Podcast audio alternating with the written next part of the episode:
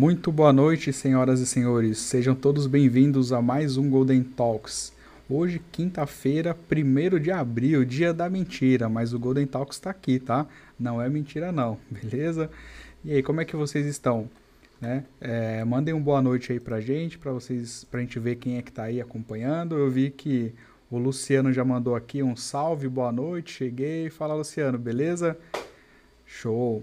E Antes da gente continuar aqui, enquanto a galera vai mandando boa noite, deixa eu só lembrar a vocês, né, que é, todas as nossas entrevistas aqui do Golden Talks nós transformamos em podcast. Então, é, amanhã a gente já vai estar disponível nas plataformas de podcast, tá? Todos o tudo isso que a gente está passando aqui hoje. Então, se você tem lá Spotify, Deezer ou outras plataformas, confere lá que você pode acompanhar também tudo na versão em podcast, beleza? Eu tô olhando aqui nos comentários, o Vitor Cunha mandando boa noite, Sidney Cirqueira, boa noite, César Ronigley, boa noite, ah, Rodrigo Azevedo, boa noite, senhores, beleza? Bom, e no Golden Talks de hoje nós temos aí um cara que ele é simplesmente um cara sensacional do mundo de SQL. Eu até quase me faltou folha aqui na hora de anotar tanta coisa que esse cara já fez, tá? Então, vamos conhecer um pouquinho mais sobre ele. Senhoras e senhores, hoje no Golden Talks nós temos o Dirceu Rezende. Fala, Dirceu. Beleza? Opa, tudo bem? Beleza, tudo bem, pessoal? Como é que vocês estão aí? Beleza, tudo show. Muito bem. Muito animado aqui para fazer essa entrevista com você hoje, viu, Dirceu? Opa, legal, legal, bacana. Beleza. E você comentou que você estava numa live agora há pouco, né? Você saiu de lá e já pulou para cá. Isso aí, estava na live do Planilheiros, a gente estava falando sobre tirar dúvida do pessoal, né, sobre Power BI Premium, que tem muita dúvida esse assunto, porque Power BI tem vários tipos de, de licenciamento, né? Então a gente estava tirando as dúvidas, que a maioria das, das pessoas tem dúvida, especialmente questão financeira, né, de quando que vale a pena migrar para o Premium, para o Embedded, continuar no Pro, o que que dá para fazer no Free. Então a ideia era mais dar essa essa visão geral aí, até porque o premium, pela questão do custo, né, que hoje para você criar um premium é 5 mil dólares o custo uhum. inicial, não é fácil de você Nossa. criar um ambiente para você testar, fazer estudo. Então, é, você só vai conseguir ter contato quando você começar a trabalhar com ele, geralmente numa empresa, né?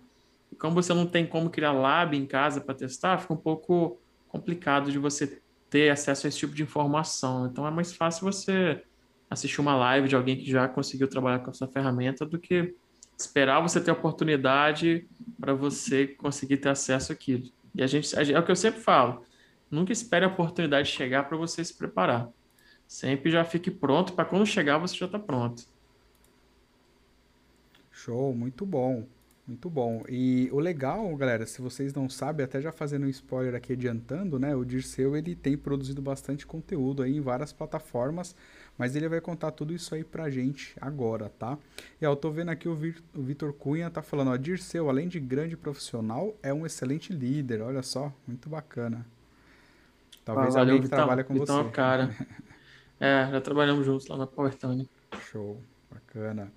Então, Dirceu, para a gente iniciar aqui o nosso bate-papo, né? Vamos começar aí pelo começo. Conta pra gente um pouquinho aí como foi o seu início na, nessa área aí de TI, de computador, né? Como que você começou a se interessar por isso até entrar como profissional? Uhum, bacana. É, então, é, eu comecei mais ou menos com, com 12 anos na área de TI. Então, não profissionalmente, obviamente, mas onde eu comecei a ter um, um contato um pouco maior, né? Então, foi na época do, do não sei se vocês lembram, vai denunciar até a idade aí, mas época do IRC, né? Que tinham que você conseguia programar lá dentro do IRC, criar scripts, fazer automatizações.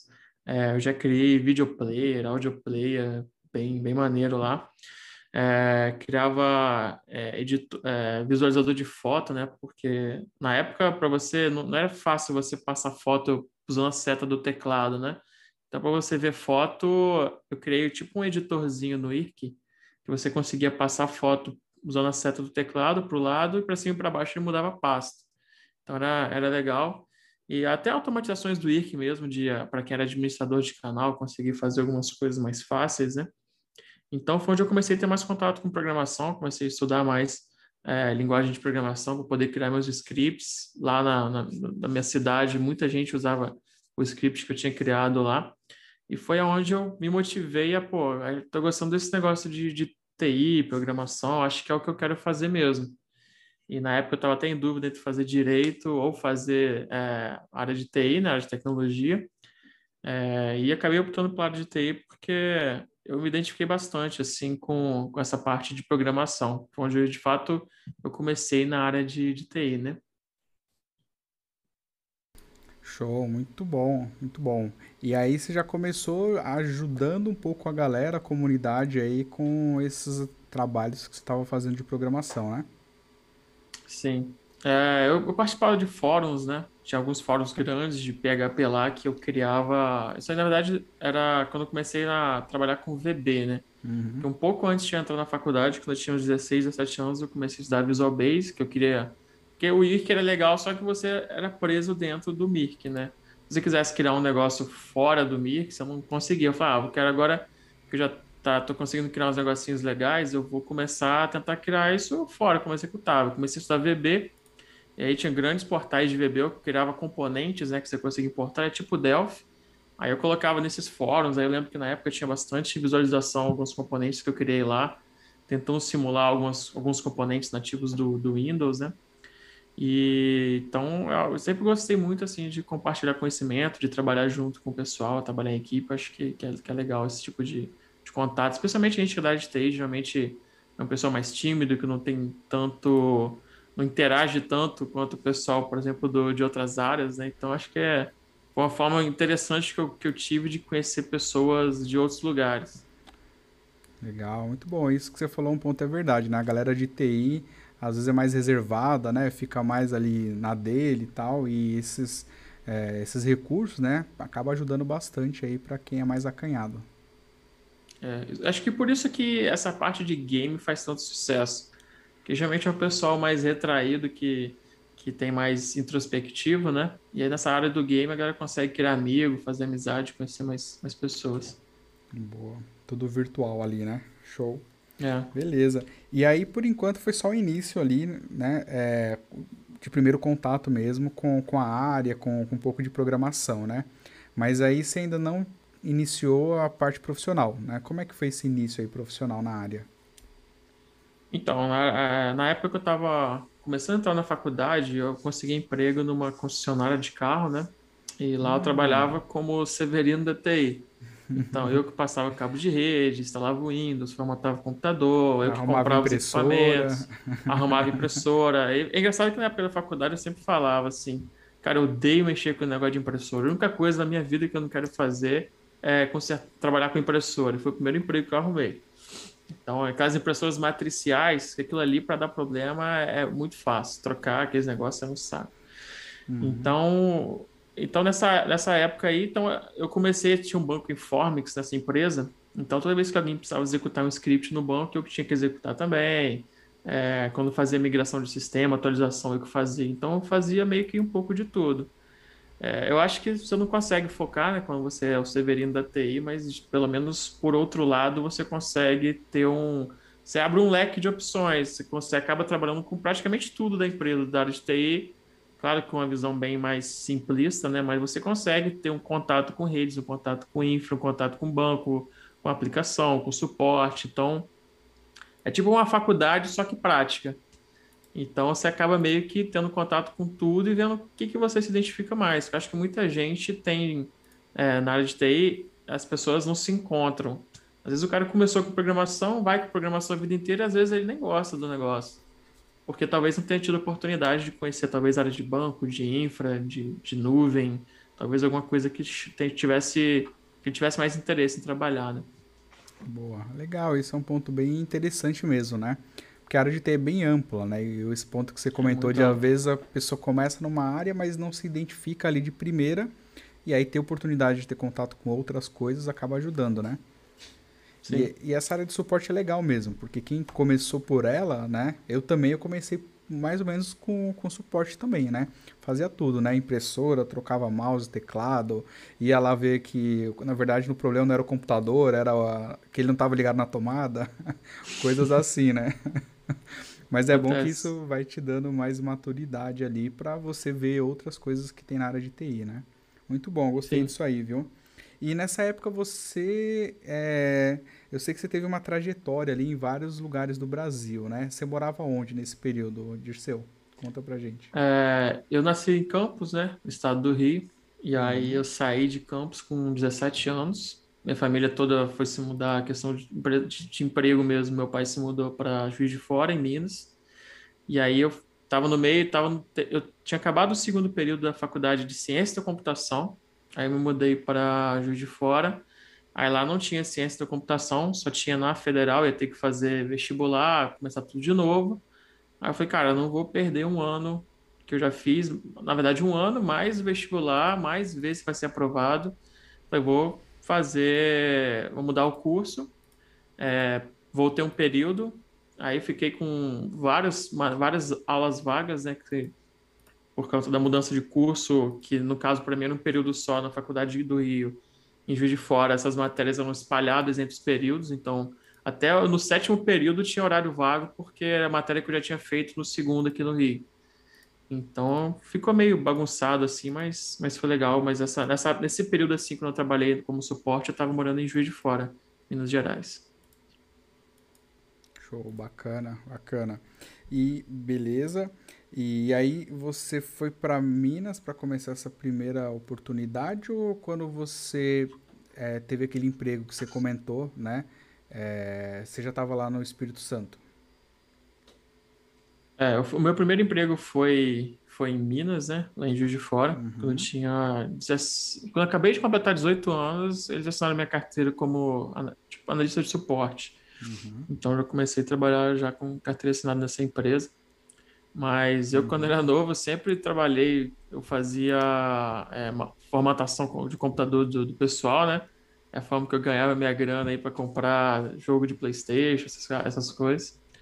Então Boa. sempre corri atrás aí. Show, bacana, bacana.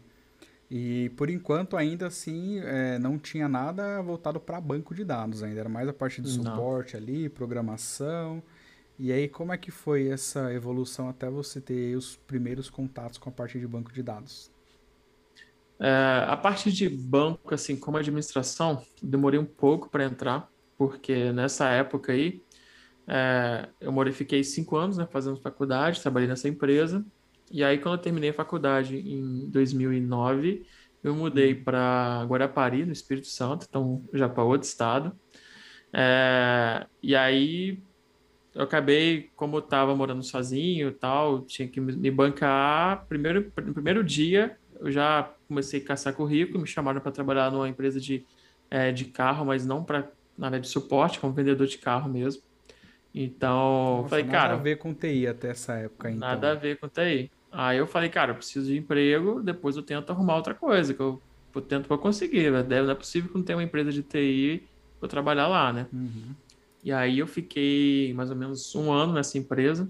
Aí um pouco, um pouco depois que eu entrei, comecei a notar que tudo era meio que manual, né? Então é tudo com planilha do Excel, do, quando a gente vendia carro, a gente preenchia um documento do Word para poder um contrato, o cara pediu orçamento, a gente fazia no papel.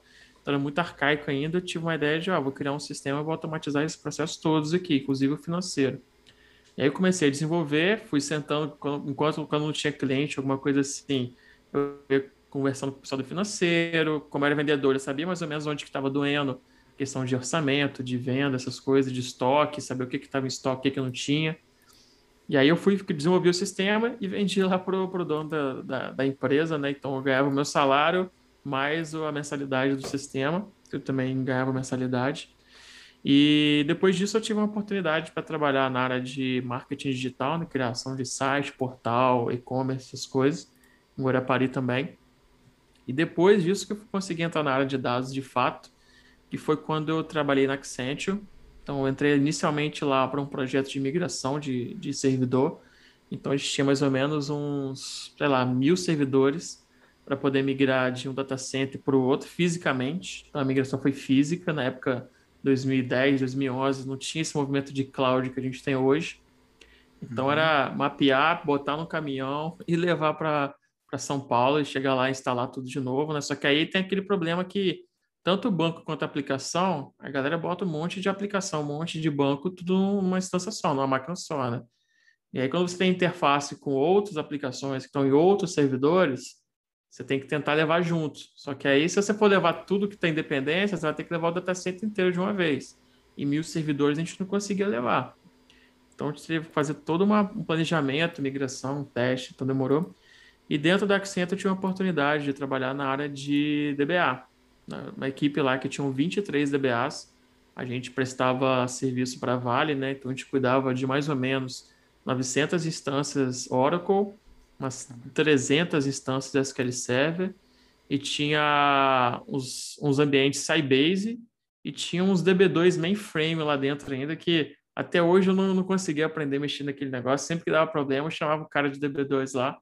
Então, como a gente atendia tudo, às vezes pegava plantão, geralmente era problema de Oracle, de vez em quando SQL, mas Sybase era raro. Mas quando dava, era aquele problema que não importa quem estivesse no plantão, era sempre o cara que era, já tinha do 15 anos de empresa, que, era o carinha do DB2, que era o cara que sabia mexer nas coisas de DB2. Né? DB2 é mainframe, é, é complicado. Só para você executar uma query lá, você tem que ter um mestrado quase. Boa. Bem, por isso, ó, o pessoal tá comentando aqui também, o Vitor Diniz falou, ó, DB2 é tenso. DB2 é tenso. O, o, o Linux até que não é tão tenso. Agora, o mainframe, cara, para você rodar uma query, é... eu lembro que era AJ, né, de attach job, para você conseguir mandar uma query que na verdade era um job que, cara, era um inferno mexer naquele negócio. É, Sei como é que tem gente que gosta de DB2 mainframe. Olha, eu vou te falar uma coisa, viu, Dirceu? Eu já tive a oportunidade de trabalhar com mainframe por dois anos. Foi ali no início da carreira. Eu fazia um trabalho de job scheduler. Então, quem já uhum é, também viu mainframe já deve ter escutado falar no JCL, né? Que é a linguagem que você queria para rodar os jobs lá. E realmente é uhum. outro mundo, é totalmente diferente, né? Eu gostei que uhum. na época abriu minha cabeça, né? Mas realmente não se compara aí com o, o mundo da Microlândia, né? Que eles mesmos chamam, o pessoal do mainframe. Boa. É, é verdade. E foi aí foi quando eu tive, de fato, a oportunidade de conseguir trabalhar com, com banco como DBA, né? Com a visão de quem começa a entender como é que funciona aquele select, por que que tá lento, como que você cria um índice. Uhum. Porque até então, minha experiência com banco era experiência de desenvolvedor. É, criar tabela, criar os índices que você está criando por boas práticas que você vê na uhum. internet, mas você não, com certeza não eram os melhores índices para as queries que eu tinha e operações de DML mesmo normais.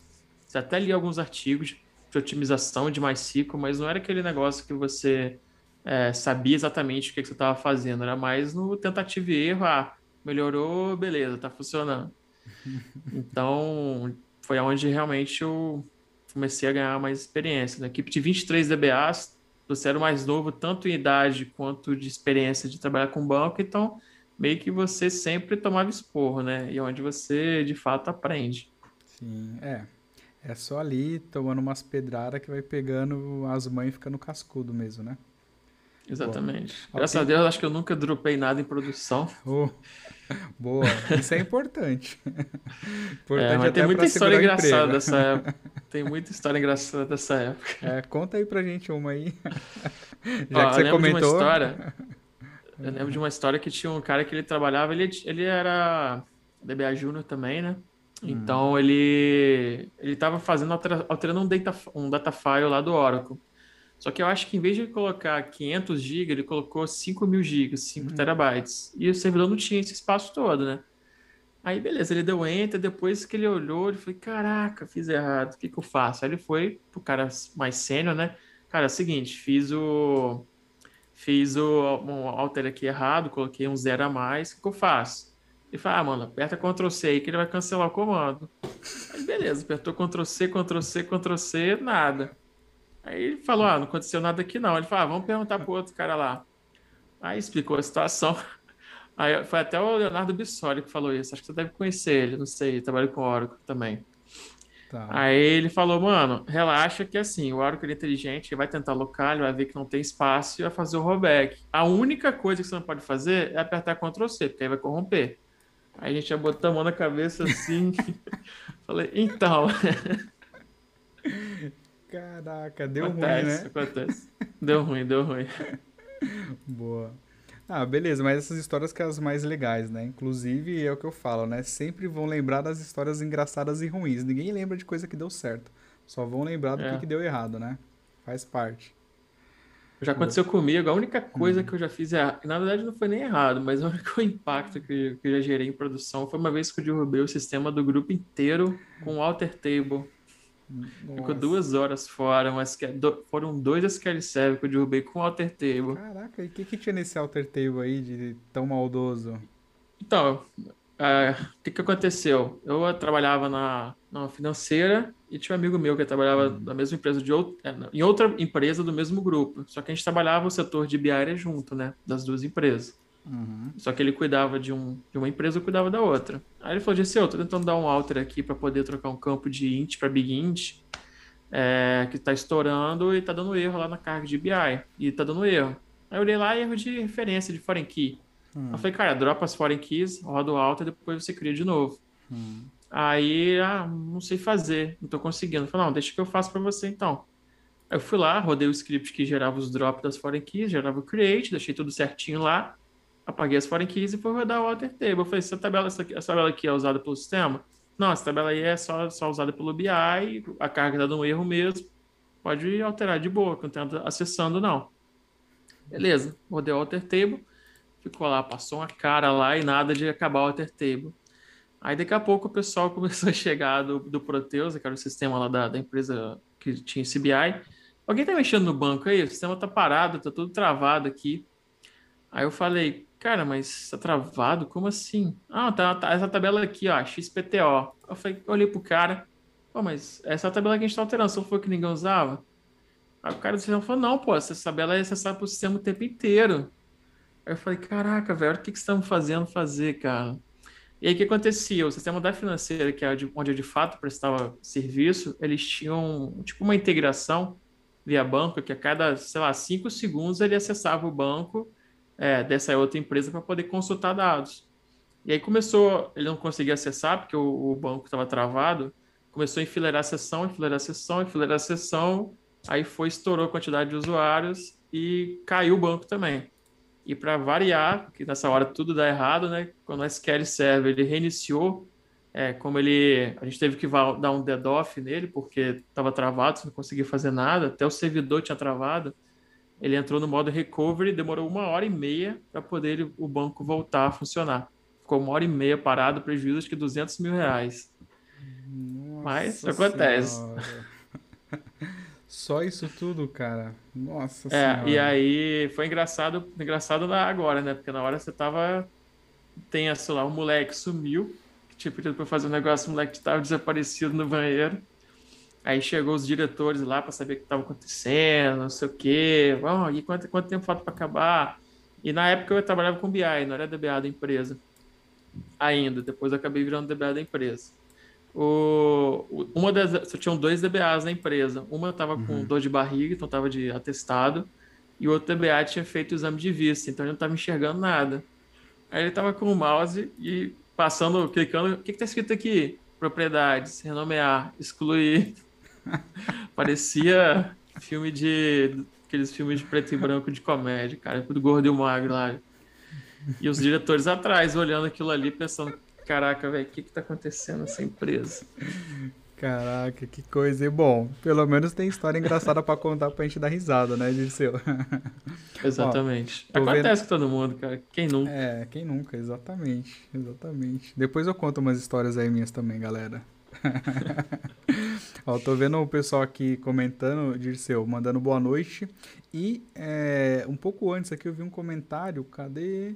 Do. Alguém falou que era o seu conterrâneo. Aí eu fiquei na dúvida, né? Deixa eu ver se eu acho que é o comentário pra lembrar quem que era. Aqui, ó, Rodrigo Azevedo. Aí eu não sei se é conterrâneo do Rio, de Minas ou do Espírito Santo. Fiquei na dúvida. Esse é- Conta aí pra gente, Rodrigo. é, Beleza, ó. Aí tô vendo aqui, ó.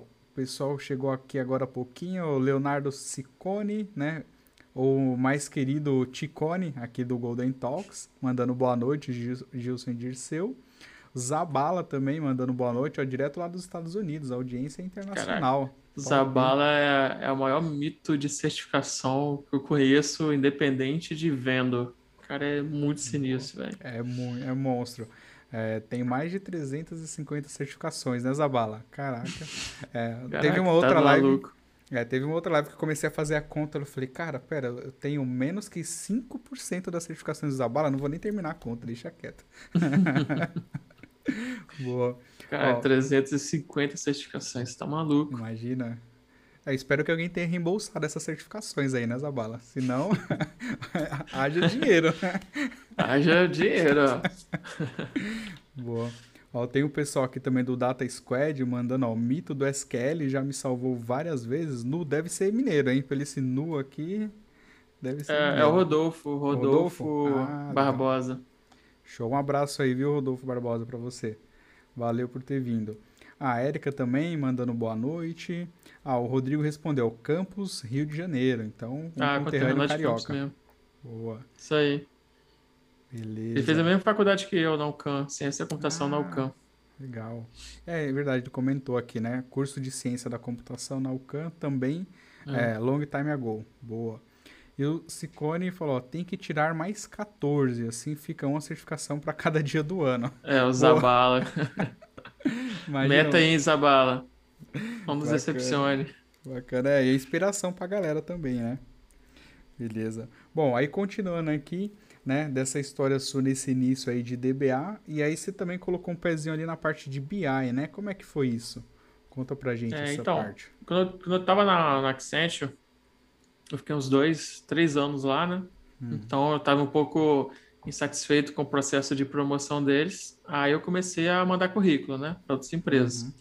E aí me chamaram para uma consultoria para prestar serviço para uma financeira aqui do estado, trabalhar área de BI. E assim, o processo de BI deles, o processo de carga, de ATL, toda a parte de transformação é tudo feito com história de procedure no banco. Uhum. Então, eles imaginaram, ah, uma pessoa que é DBA, que conhece de banco de dados, vai conseguir pelo menos é, dar manutenção e criar essas rotinas, entender como é que funciona, né? Vai ter mais facilidade do que se eu pegar simplesmente um cara de dev ou talvez que não tenha nenhuma experiência. Então, a gente fez uma entrevista, é, acabou que eles gostaram do meu perfil, gostei da proposta, foi trabalhar nessa área de BI, então lá era BI todo Microsoft, é, Integration Service, Analysis Service, Banco SQL Server. É, eu tinha pouquíssima experiência com, com SQL Server, plataforma Microsoft. A experiência que eu tinha era praticamente toda de Oracle, né? é, Oracle e MySQL, na época não era da Oracle ainda, então, mas é, eu praticamente mal sabia um pouco de SQL Server. Aí eles falaram, ah, mas aqui nosso ambiente é SQL Server, que você não tem muita experiência, você acha que você vai dar conta? É, manda no peito que a gente vai né, dormir e chuta pro gol. Cara, eu lembro tá, que até o tá falando com o cara contra... certo, né? Manda aqui que eu resolvo. Boa. É, então eu lembro que é, do período que eu falei, participei da entrevista até começar lá, foram mais ou menos um mês, uns 20 e poucos dias é, de eu sair da Accenture também, né? Cara, eu estudava coisa de 4, 8 horas por dia de SQL Server, estudava tudo, a parte de BI, análise de service, estudava fim de semana, para poder chegar no dia tá atrás da galera, né? Então, aconteceu de... Eu cheguei lá, tava mais ou menos no mesmo nível do pessoal que já tava lá na área de BI, então eu estudei pra caramba e é o que eu sempre falo, você nunca minta falando que você sabe, mas você fala que você vai conseguir dar conta e aí correr atrás, cara, porque é, acho que na área de TI, é, a maioria das coisas você tem que ser autodidata. E Verdade. é normal você não saber alguma coisa, porque é muita tecnologia, muita ferramenta. Você trabalhou a vida inteira com uma stack e você vai para outra empresa que gostou do seu perfil, que é outro stack, isso acontece. E então é a vida é assim. Eu, hoje a minha a minha stack principal hoje é Microsoft. Mas se me uhum. chamar para trabalhar na empresa com a AWS, cara, eu tenho pouca experiência, mas eu vou me matar de tentar me, me virar, vou tentar me virar, vou estudar, vou assistir live, vou tirar certificação, vou comprar livro e vou tentar é, equilibrar o meu conhecimento e focar nessa, nessa stack. O negócio é você não ter medo também de arriscar, que eu vejo muita gente tem medo. Ah, é, eu vi uma vaga de emprego, tem pedindo lá 10 skills, eu só tenho 7, eu não vou mandar. E, cara, manda, velho. Quem tem que saber se você é, é, tem as skills necessárias ou não é a empresa, não é você. Não é você que tem que se cortar do processo. Porque muitas vezes, ainda mais RH, a gente sabe que é, os requisitos de vaga são muito sem noção. Então, às vezes, eles vão, eles vão tipo, jogam muito verde. sem noção, né? Vai... Dá uma ênfase. Às vezes, muito, muito demais, sem extremamente sem noção. É. Eles vão jogar o verde. Quem chegar mais perto vai ser quem vai passar no Verdade. processo. Não necessariamente eles querem que eles estão a, têm a pretensão de achar alguém que conheça de todas aquelas 15 bancos de dados, aquelas 18 linguagens de programação que tem no requisito da vaga. Boa. E ó, desses seus comentários eu só tenho um nome para te falar, viu? Leonardo Ciccone. Se você quiser entrar na AWS, manda currículo para ele, beleza? Ó, fica a dica. fica a dica. E se quiser entrar na hora, que é com a Erika. Boa, isso aí. tá esperto esse garoto, tá vendo? Eu dou uma dica e ele já tá pescando outra. Boa. Em falar nisso, a Erika comentou aqui, ó. Por isso que o Dirceu é monstro. Parabéns. Admiro pessoas que aprendem independente de bandeiras. Show de bola. Boa. Exatamente. Tem um comentário aqui também do Miguel Barreto. Ele tá falando, ó, Dirceu, você é uma referência para mim. Tenho comigo ADF dia e noite por causa de um desafio que recebi. Boa. Legal. Eu tive o mesmo desafio um ano atrás, quando eu vim para cá, uhum. porque o BI daqui onde eu trabalho hoje é 100% no ADF também, né, que é o Azure Data Factory. Eu tinha pouca experiência com ADF, experiência maior com Integration Service, né, que na verdade é, é o pai do ADF, por, por baixo dos panos, mas querendo ou não, é uma plataforma diferente, uma ferramenta diferente, a forma de você criar os pipelines é diferente também. E meti a cara, estou estudando também, nunca pode parar de estudar, porque ainda mais quando a gente trabalha com coisas na nuvem, uhum. é, todo, toda vez que eu for entrar na DF, todo dia eu clico no negocinho de novidades lá de, de updates para saber se tem alguma coisa nova, para saber se, pô, um negócio que eu sempre tive um trabalho do caramba de fazer, igual a, eles lançaram uma feature de, tem três dias, que é um uhum. parse de XML e JSON, não CSV e JSON que é a coisa que antes você tinha que fazer no banco de dados ou dava um trabalho do caramba, agora tem um botãozinho que com um clique você faz isso. Então é uma feature nova, tem que estar sempre atualizado. Com cloud, diferente do on-premise, porque on-premise você instalou lá o Oracle 18, o SQL Server 2019, é, por mais que você instale updates, dificilmente tem uma feature que, muito diferente do que você já tem naquela versão. Agora, cloud não. Você fazia um negócio ontem, hoje já está diferente. É muito vivo. Então, a dica que eu dou para quem quem for trabalhar com cloud, é estuda sempre e fica sempre atento às novidades, acompanha o material da galera que cria conteúdo sobre isso, porque a galera geralmente está sempre correndo atrás de novidades, então está sempre postando novas tecnologias, novas features, é, outras ferramentas, até talvez alternativas, diferentes que você usa que podem ser melhores, né? Então, eu trabalhava muito com análise de service, usando o Visual Studio, né, para poder fazer a, o desenvolvimento, comecei a usar o Tabular Editor para criar medidas, que ficou muito mais fácil. Então, às vezes, tem formas diferentes de você fazer o que você sempre fez, tem aquele, aquele velho ditado da TI, mas sempre fiz assim. Cara, sempre fiz assim, não quer dizer que está certo. Pode, quer dizer que uma hora funcionou, não quer dizer que hoje seja a melhor forma mais. Pode ter mudado, pode ter evoluído. E uma dica para quem não trabalha com cloud é estude cloud. É o futuro, não tem como. O futuro não, já é o, futuro, já é o presente, já tem uns cinco anos já, mas cada vez mais é o presente. Boa, exatamente, já é o presente. Concordo com você também, viu, Dirceu? E, ó, o Sidney Cirqueira tá perguntando aqui, ó, Dirceu, tem pegado projetos com Synapse Analytics? Rapaz, Sidney, a gente está começando a implementar lá no banco o Synapse Analytics, porque não é o, é, o Analytics não, a gente está usando um Synapse Workspace. O Analytics para a gente é um pouco caro ainda pro, pro nível de, volume que a gente tem de dados, né? Mas é, para mim a maior referência em Synapse Analytics do Brasil é o próprio Sidney que mandou a pergunta, o cara que está sempre é, tá sempre criando conteúdo no Synapse Analytics, que é o antigo é, é, Azure Data Warehouse, né, Azure DW. Uhum. E migraram agora para o Synapse Analytics, colocaram mais um turbilhão de coisas e criaram um pacote novo, um produto novo, né? Mas não tenho pegado tanto projeto assim não, Sidney. Boa, então respondido aí, Sidney. E ó, o pessoal comentando ali de certificação, né? Estavam até fazendo umas piadinhas ali atrás, né?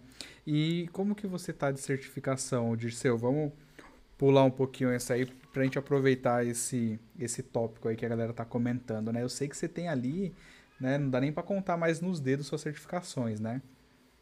Não, depois do Zabala eu fico até com vergonha de falar quantas certificações eu tenho. Não, vamos Mas deixar o, tenho... o Zabala, a gente finge que ele não tá aqui, né? Vamos falar com pessoas mais normais. Desculpa Mas aí, eu Zabala. Tenho, eu tenho, acho que ah. são 14 certificações é, da Microsoft, que dá mais ou menos, acho que 18 provas. É, as, da área de dados, na época do MCSA, né, que foi descontinuado agora mês passado, é, eu tinha todas as áreas de dados. É, e agora essas novas do Azure, eu estou tentando, estou começando a estudar, eu já tenho algumas certificações. Meu foco agora é estudar para a área de engenharia de dados. As de banco de dados e Power BI eu já peguei as versões novas, né? Uhum. Que é a DA100 e a DP300. É, as de fundamentos eu também acho que eu tirei quase todas, igual o Cid. O Cid também tirou todas de fundamentos. Só que o Cid pegou até as de inteligência artificial. O Cid também é outro que está destruindo a certificação. Essas aí eu não peguei ainda não. Eu tô pegando agora de Power Platform também, que é uma coisa que no meu trabalho está tendo bastante demanda com Power Platform, com Dynamics, então é uma coisa que eu também estou investindo nessa área de Dynamics, e Low Code, Power Apps. É, mas eu tenho basicamente da área de dados, eu tinha todas na, na versão antiga, na versão nova eu estou tentando voltar ao passo que a gente estava antes, de conseguir também ter todas, né? E eu sempre tenho, para quem tem interesse em fazer prova de certificação, eu costumo sempre postar. Sempre que eu faço uma prova, eu costumo postar no meu blog lá é, o que, que eu achei da prova e o que, que caiu assim. Eu costumo tentar, pô, caiu questão, por exemplo, de SQL Server, caiu questão de JSON. Eu vou lá, pego alguns artigos de JSON e coloco lá os links para fazer tipo um, um guia de estudo para o pessoal que vai fazer a mesma prova. Especialmente que eu sempre sou o rato do beta lá. Sempre que sai uma prova beta, eu estou me inscrevendo, né? Que a gente consegue fazer. Antes era de graça, hoje você paga ainda 20% da prova só, então você tem um desconto de 80%. Então você faz a prova por, sei lá, 10 dólares. É, acho que dá 20 dólares a prova. Então é um custo que não é, não é um absurdo, né? Dá uns cento e poucos reais. E eu sempre tento ajudar a galera, né? Que eu sempre me ferro porque eu tô indo para a prova cego, porque não tem material, não tem guia, não tem. Você não sabe o que, que vai cair na prova. Tem um guiazinho da Microsoft que não te ajuda muito. Às vezes, quando você é um dos primeiros a fazer a prova, a Microsoft não liberou nem o guia do que, que vai cair na prova ainda. Você só sabe o assunto, praticamente. Eu tento ajudar a galera que está vindo depois de mim a ter mais ou menos uma noção do que, que vai cair e alguns links com material para poder estudar, né? Show, hein? Então, galera, se você está pensando em tirar uma prova da Microsoft, né, fica de olho aí no blog do Dirceu, nas redes sociais dele, que ele vai dar umas dicas aí para vocês, né, Dirceu? Inclusive, o blog dele está aqui na descrição do vídeo, tá? Se você não conhece, Show. olha lá, procura o blog dele, se você estiver vendo esse vídeo depois também, que tem muita coisa legal. Eu vi e vai lá no sobre, né, conhecendo um pouquinho da história dele, que você vai ver que o cara é sensacional. Conhece o, muito. Tem até duas dicas que o pessoal mandou que uhum. bem legal também, que é o Microsoft Learn, né? Que é a plataforma de, de aprendizado da Microsoft. É um conteúdo gratuito, alguns até em português.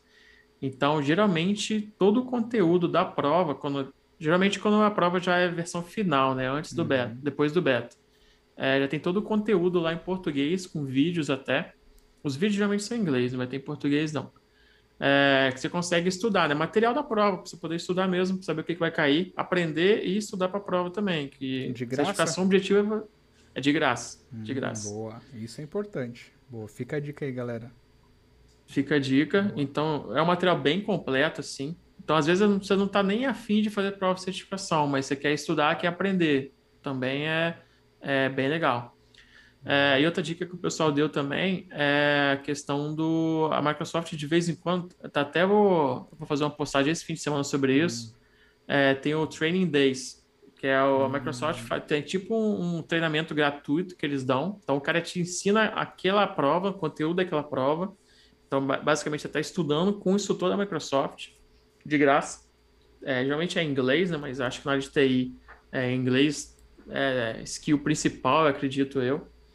Então, sem inglês fica muito difícil você conseguir aprender tecnologias novas e conseguir estudar, porque a maioria dos, dos conteúdos, por mais que tenha muita gente criando conteúdo em português, É, tem muita coisa que só acha em inglês. E se você botar tradutor, às vezes não fica meio confuso de entender.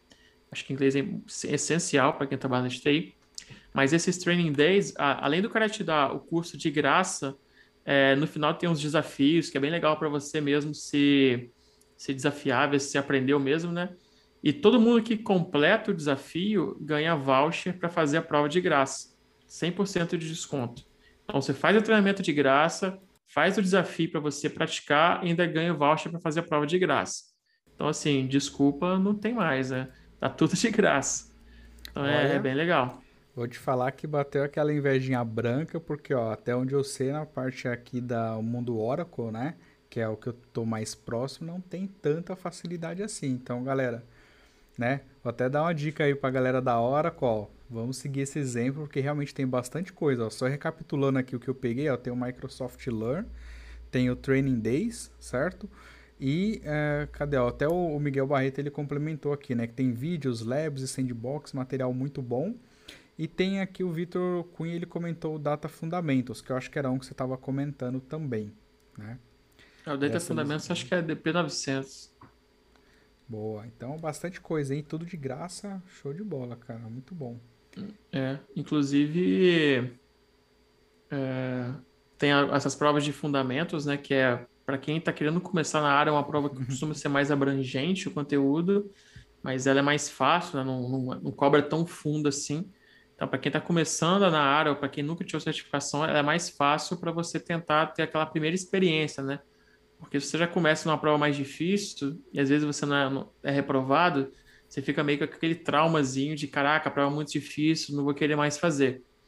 Então, uma dica também para quem nunca fez prova de certificação é tentar na Fundamentos, porque ela é mais, mais lightzinha, você fica mais animado se você passar, aí começar a tentar fazer as provas mais avançadas, né? Boa. E uma coisa legal também, que eu acho legal da Microsoft, que eu não gostava muito de, disso na, no mundo Oracle, é que para você tirar o título né, da certificação, na eu não sei se ainda é hoje assim, mas você tinha que fazer as provas, né? E também ter pelo menos um curso oficial, que custava, na época, isso em 2012, 2011, era na faixa de dois mil reais o curso oficial.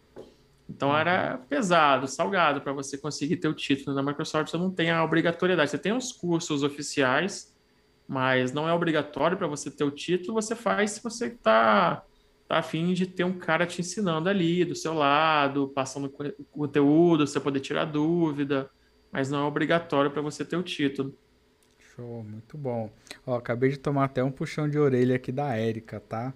Mas ó, isso eu tô comentando porque eu, pelo que eu já entendi aqui dessa galera da Microsoft que sempre vem participar aqui, é, essas questões que eles comentam da comunidade, dos eventos, né? Normalmente é uma coisa que já acontece há muito tempo, né? É, e falando aqui do mundo Oracle, realmente, a Erika comentou algumas coisas que é verdade, né? O ano passado teve as provas gratuitas, né? Foram os primeiros a dar certificação gratuita.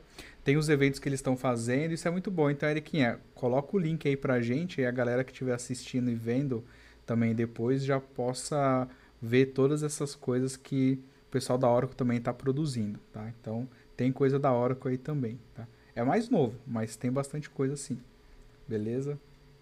E seguindo essa, essa linha que a gente está falando, né, de prova, certificação, né, é, até chegar ali eu, você contar um pouquinho do seu MVP, né, é, você tem um blog também, né, que você alimenta bastante, que você comentou. Conta um pouquinho aí como é que foi a história desse blog, como que você uhum. começou e por quê. Beleza, vamos lá. A história do blog foi a seguinte, é, eu tinha nessa área de de programação, né? Eu tinha vários scripts, que eu tinha um framework que eu, que eu tinha criado, um framework próprio. Uhum. Eu tinha uhum. vários, várias funções, várias libs que eu desenvolvi ao longo da, da ao longo da, da, da, minha carreira, né? Que eu comecei a achar que eu poderia compartilhar algumas dessas funções, né? Tipo a formatação de número em, por extenso, essas coisas. Não tinha muito na internet na época. E aí eu criei um blogzinho bem antigo, que nem existe mais, para compartilhar esse, esses scripts. E aí eu deixei lá, passou. É, nessa, nesse período que eu estava na Accenture, a gente tinha a questão de a gente tinha a documentação né, da, da, da área, só que cada um tinha os seus scripts ali na sua pastinha, né? com seus scripts, com algumas dicas, com algumas coisas, e cada um tinha o seu ali, o seu, seu bloquinho de anotações. E aí acontecia que às vezes você precisava de alguma coisa e cada um tinha o seu próprio script. E eu comecei a ter um monte de anotação que o pessoal pedia. Eu comecei a pensar, cara, é, se às vezes tem algum script, alguma coisa que você achou na internet ou que você desenvolveu e eu ajudo as pessoas no meu trabalho, eu poderia tentar jogar na internet também, que eu consegui ajudar outras pessoas, por mais que às vezes seja um script simples, é, para quem não sabe nada, o simples já é muita coisa. Então, criei o blog lá, comecei a colocar esses scripts de Oracle inicialmente, né? como eu trabalhava basicamente, exclusivamente com Oracle, é, eu postei os scripts de Oracle lá, como é que você fazia um datapump, eu acho que nem, nem, nem datapump na época eu usava, era na época do 10G, eu usava o, o import export normal. Eu até fiquei de criar um artigo de datapump, só que aí depois que eu migrei para o mundo Microsoft, eu acabei nem fazendo. Mas eram artigos bem, bem simples, assim, como é que você conseguia é, configurar o TN, é, configurar ou instalar o Oracle no Windows, que tinha uns negocinhos chatos lá de variáveis de ambiente, coisinhas bem básicas assim. É, acabei importando depois o conteúdo do meu blog anterior de PHP também e comecei a postar coisas que aconteciam no meu dia a dia, problemas que eu resolvia, é, problemas que às vezes eu queria estudar mais ou que eu via uma solução e não estava muito satisfeito, começava a trabalhar nela e postava depois o script. E aí eu fui começando a criar conteúdo, criar conteúdo, comecei a gostar disso. É, um monte de gente falava, ah, pô, peguei um script lá no seu blog, ficou bem legal, consegui resolver o meu problema. E aí você vai se motivando a querer criar mais conteúdo, criar coisas mais diferentes. É, as pessoas vão te mandando um problema que às vezes você nunca nem viu esse problema, você nunca teve esse problema. Aí você tenta simular o problema para conseguir resolver, para poder mandar a solução para a pessoa. E, e assim, meu WhatsApp, cara, deve ter uns, sei lá, uns 40 conversas por dia novas ou mais. E muitas vezes dessas, dessas dúvidas que a galera me manda, vai, vai tendo ideia para poder criar artigo. Ou às vezes, se eu vejo que a pergunta é muito complexa, eu sempre falo para a pessoa, cara, eu vou criar um artigo e vou te mandar o link. Isso pode ajudar outras pessoas. E, ou então, às vezes, já tem alguma solução que eu já fiz, já pego o link, já mando direto para a pessoa. Então, eu acho legal esse contato até para me ajudar também a ter mais conteúdo para eu conseguir criar ou conseguir desenvolver.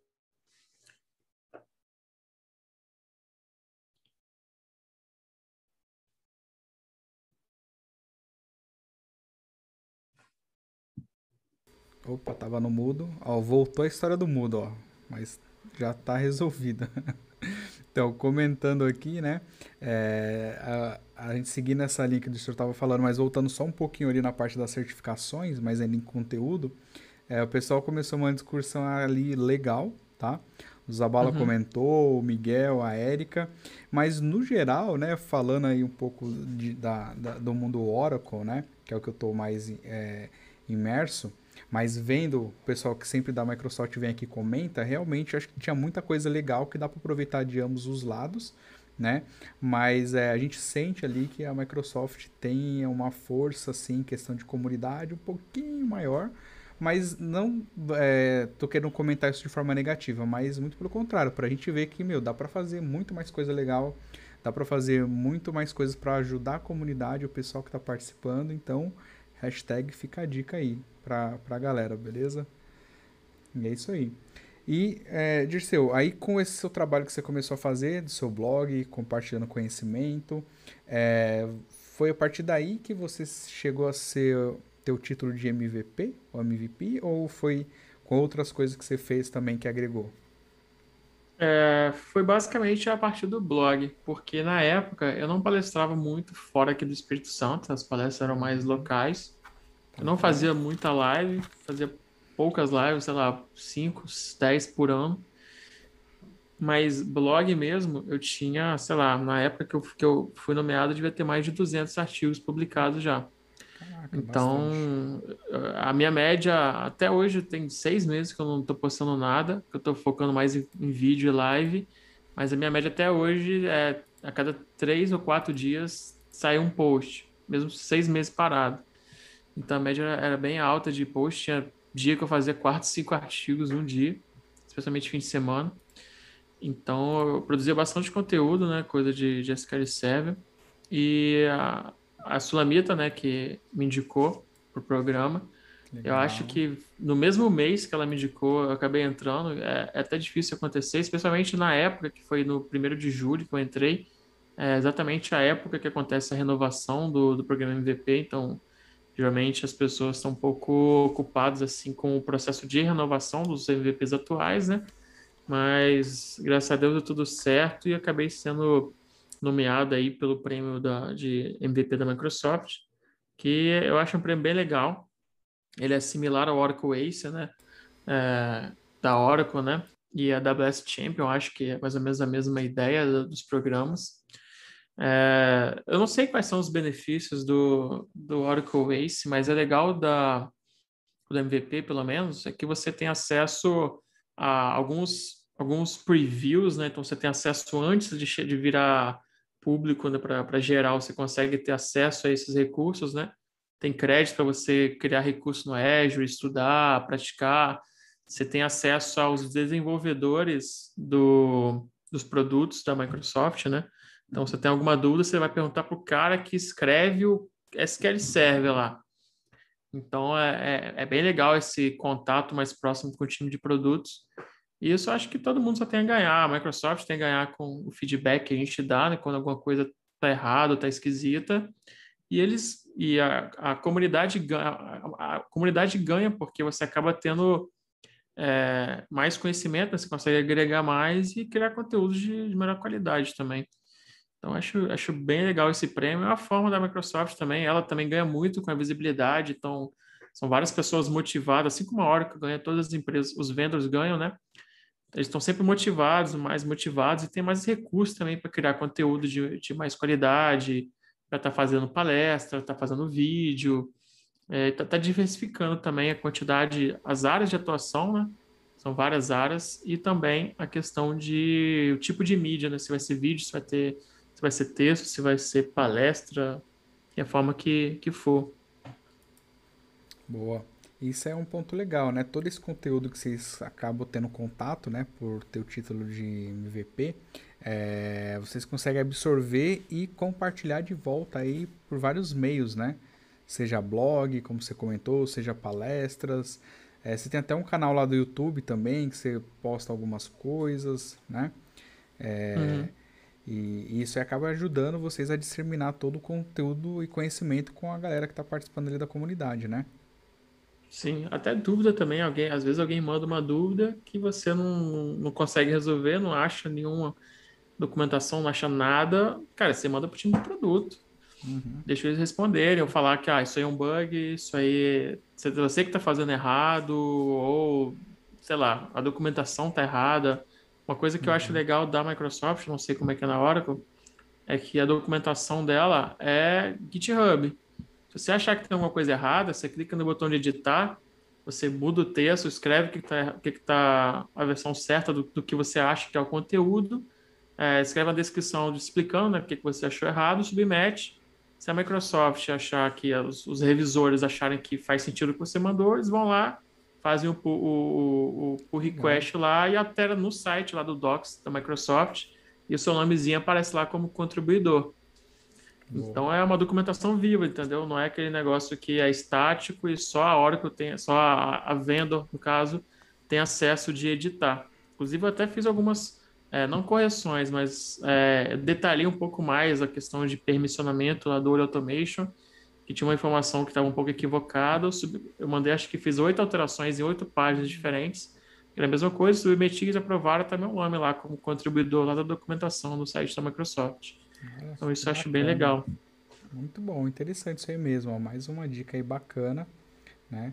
É, e tem uma pergunta aqui da Érica para você, Dirceu. Ela está falando assim: o Dirceu gera é, um conteúdo muito bom e de qualidade como você fa faz para dividir seu tempo entre fazer o conteúdo e realizar o seu trabalho? Boa pergunta. Dormindo não é fácil, pouco. né? Dormindo pouco. Dormindo pouco. Geralmente eu durmo de 4 a 5 horas por dia. E fim de semana, às vezes eu viro assim. Não durmo ou na sexta ou no sábado. Que aí eu consigo. De madrugada é a hora que eu consigo produzir mais, né? Que não tem ninguém conversando com você no WhatsApp, você está sem fazer nada, então você consegue focar ali, escrever, testar, fazer as demos aqui. Geralmente eu sempre tento fazer demo quando eu vou postar alguma coisa para garantir que está certo aquele negócio que está indo pro, pro, pro, pro blog, né? Então é o segredo é dormindo pouco e tentando talvez focar um pouco o seu tempo, né? E obviamente você vai ter que ter um pouco menos de lazer. É, cada escolha é uma renúncia, né? É, mas isso Exatamente. é uma coisa bacana para a galera saber, né? Que muita gente acha as informações fáceis e tudo mais, às vezes esquece que alguém parou ali, deixou de fazer outras coisas para escrever alguma coisa, de é, compartilhar. Então, lembre aí de agradecer, galera, quando vocês acharem algum conteúdo bacana aí pela internet, beleza? Galera, acho que muitas vezes para você conseguir criar um print ali, você gasta um dia inteiro para conseguir gerar um print que está na demonstração que está montando ali. Verdade. Às vezes para você montar o ambiente, ah, você vai montar, por exemplo, um ambiente de alta disponibilidade que você vai fazer um artigo sobre isso. Para você montar o ambiente, você já perde um tempo para conseguir montar aquilo ali sob VM. Exatamente. O artigo ali em si pode ser pequeno, mas o conjunto da ópera ali para chegar até aquele ponto, até para deixar simplificado o conteúdo, né? Foi, ó, uhum. suado, né? Então sim, fica a dica sim. aí, galera. Valorizem aí o conteúdo que vocês pegam, principalmente quando o conteúdo é bom. É igual o do Dirceu, que a Erika até comentou também, que é um conteúdo aí muito bom de qualidade, beleza?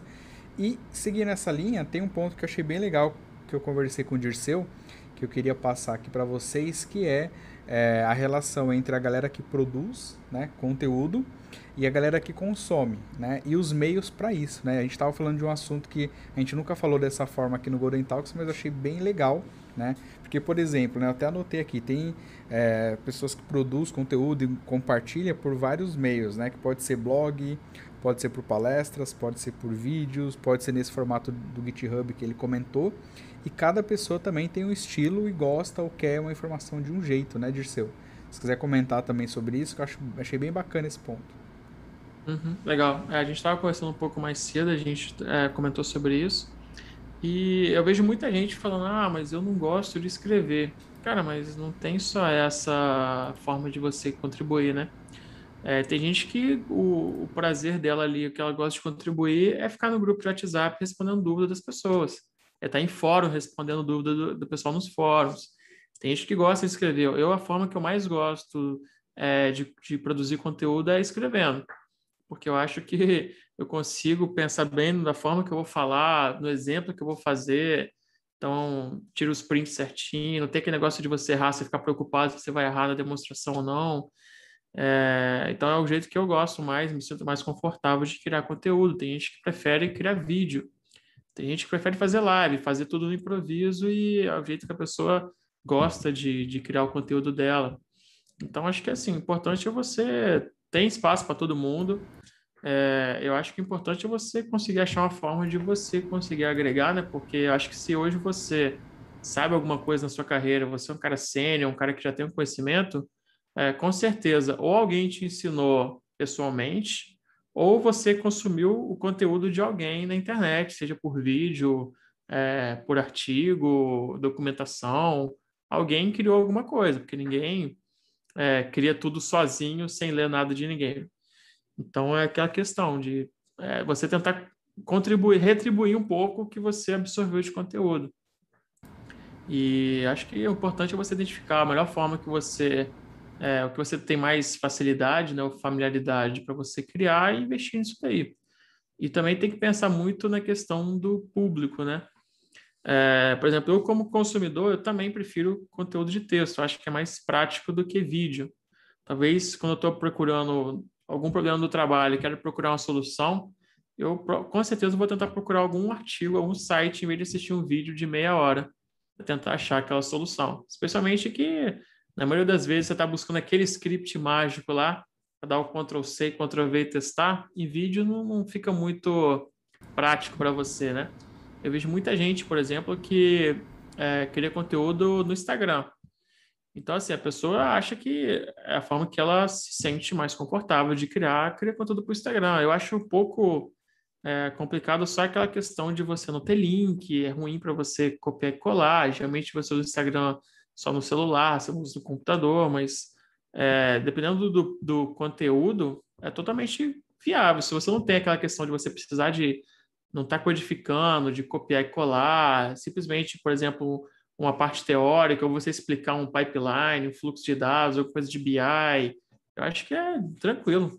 Depende muito de como é que você se sente bem criando aquele tipo de conteúdo. E pensar também no, no seu público, por exemplo, conforme eu falei, é, tem determinados é, conteúdos que faz não tem problema você fazer em vídeo, entendeu? Mas agora você vai criar um, um negócio de programação lá que você quer disponibilizar um script hum. e você vai colocar na descrição de um vídeo do YouTube, por exemplo, ou vai colocar como comentário no Instagram, não faz muito sentido para mim, né? Mas então você tem que pensar muito no público que está consumindo o seu conteúdo também. Boa. Isso é bacana e complementando tudo isso, né? A Erika fez um comentário aqui sensacional que é, resume bastante coisa também do que a gente está falando, que é você aprende mais de uma vez quando produz o conteúdo, né? Ou você aprende cada vez mais ainda produzindo conteúdo, que é o mais legal, né? Você compartilha, mas para produzir até o que você comentou também, você tem que pensar, elaborar, fazer o um negócio, né? É, com uma qualidade pensando em quem vai ler conseguir absorver aquilo de uma forma bacana também. Então isso é uhum. é bem interessante, né? E tem uns comentários aqui é, também bem legal, viu, Dirceu? O Luiz Santana tá falando o seguinte, ó, Dirceu, Dirceu foi minha inspiração para começar a escrever no meu blog, olha que legal. Opa, Luiz é, Luiz é um cara muito bom, cara. Eu acho que ele é de Recife, se eu não me engano. Eu esqueci exatamente onde que ele é, mas é um cara que eu tenho acompanhado as postagens dele, é um cara que tá numa pegada de escrever artigo bem legal. Acho que ele tá escrevendo um ou um ou mais de um por semana. Até vi que ele postou Boa. um artigo hoje sobre. Ele vai começar a escrever sobre triggers no, AD, no ADF, né, no Azure Data Factory. E é um moleque que vai tá mandando muito bem aí. Boa. O cara pode ficar de olho aí, trazendo o próximo Golden Talks aí. Ó, boa. Fica a dica aí, hein, galera. Bom, bom saber. E ele confirmou aqui, ó, ele é de Recife. Boa. É Recife mesmo, né? Isso aí. E ó, o Maurício Siqueira Neto também comentou o seguinte, ó, eu participo de um grupo de DBAs ao qual tive uma dúvida em relação à estrutura de um ambiente em Power BI. Eu não conheci o Dirceu e ele me deu todas as dicas necessárias, ajudou muito. Hashtag comunidade, ó. Show de bola, muito bom esse feedback, hein? É, eu lembro que uma vez eu vi um, um post, foi essa semana, de uma menina no Twitter, que ela falou alguma coisa tipo assim, cara, eu, minha área é de. Eu sou DBA, acho hum. que era hora que eu não lembro. É, cansei de ajudar os outros com dúvidas de Oracle, só que agora estou fazendo meu site e na minha área, então aqui eu sou júnior, não sei nada. Então, comunidade é isso. As pessoas que às vezes tiravam, os devs que às vezes tiravam dúvida de banco comigo, são os que estão me ajudando a criar meu site agora, tirando minhas dúvidas na área de desenvolvimento. E é exatamente isso, cara. Às vezes você pega um cara que o cara é referência, sei lá, em Oracle, e às vezes o cara acabou de migrar para AWS, cara, o cara vai ter que aprender também, vai precisar de ajuda. A comunidade é isso. O cara que hoje está te ajudando pode ser o cara que amanhã vai pedir sua ajuda. Boa, e uma mão lava a outra, né? Show de bola. Uma mão lava a outra. É, e tem uma pergunta aqui do Miguel, ele está falando o seguinte, eu não sei se já foi falado na live, mas já que estamos falando de carreira, Dirceu, conta o quanto o inglês é importante para a nossa área. Isso é legal. É, então, eu até tinha comentado, cara, eu acho que, assim, inglês é uma das habilidades mais, se não a mais importante que a gente tem, é, junto com comunicação na área de TI porque até porque as duas estão ligadas, né? Comunicação totalmente ligada com inglês, porque conforme eu falei, a maioria dos conteúdos eles saem primeiro em inglês, né? Dificilmente você vai ver alguma coisa que vai sair em português antes de sair em inglês. Então, primeiro, se você quer estar sempre atualizado, sempre andando junto com as novidades, sem inglês fica difícil, porque não é sempre que o Google Tradutor vai conseguir salvar sua pele, especialmente se for é, você vai assistir um vídeo de lançamento de determinada tecnologia, vai assistir vídeo, por exemplo, o Ignite, que é um evento global da Microsoft com novas tecnologias.